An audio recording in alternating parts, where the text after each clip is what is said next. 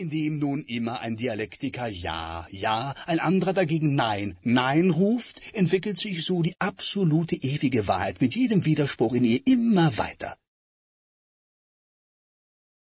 Drittens. Die absolute Evidenz und Wahrheit der dialektischen Methode hindert daher auch nicht im geringsten alles, was der Erfinder dieser Methode, der große Hegel, mittels derselben gefunden, für irrig und falsch zu erklären, mit einziger Ausnahme der Methode selbst, ja, es wird dies, wenn nicht die Philosophie zu einem starren, toten, verknöcherten Wesen werden soll, mit der Zeit sogar unumgänglich nötig. Dies gibt jedem, der die dialektische Methode nach ihrem Meister gebraucht, den Vorteil, viel größer als der Meister selbst zu werden, indem er das von ihm Gefundene mit selbst derselben Methode wieder aufhebt, durch die es dieser gefunden, natürlich mit schuldiger Danksagung dafür, dass er, der Meister, in die absolut wahre und sichere Methode gelehrt habe, sich selbst von ihm aufheben zu lassen. Von diesen Vorteilen der dialektischen Methode, insbesondere dem letzten, mache ich nun auch meinerseits im folgenden Gebrauch, indem ich zur Sache komme. Erstens.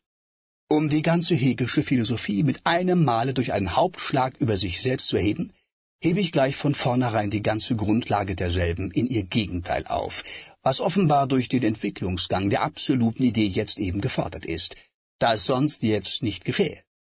Hegel geht von der absoluten Position des Seins aus, um sie zur Negation aufzuheben. Der zeitgemäß gewordene Umschlag verlangt also, dass man künftig von der absoluten Negation des Seins auszugehen anfange, um sie in die Position aufzuheben. Dies rechtfertigt sich nach den Gesetzen der dialektischen Aufhebung zum Hören zwar von selbst, kann aber auch für den gemeinen Menschenverstand so bewiesen werden, dass daraus nachmals dessen eigene Aufhebung in das Gegenteil entsteht, wodurch noch in anderer Beziehung das Hegelsche System vervollkommnet wird.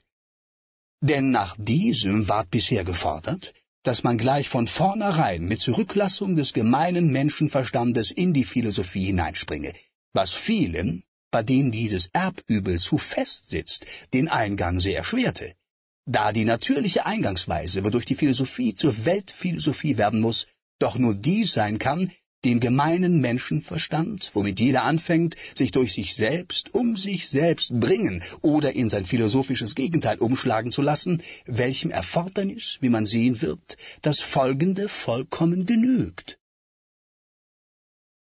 Ich sage also, um mich anfangs an den gemeinen Menschenverstand zu wenden, eine reine Position mag sich anstrengen, wie sie will. Sie wird es aus sich selbst nie zu einer Negation bringen, es sei denn, dass sie ihr zuvor heimlich in die Tasche gesteckt worden wäre.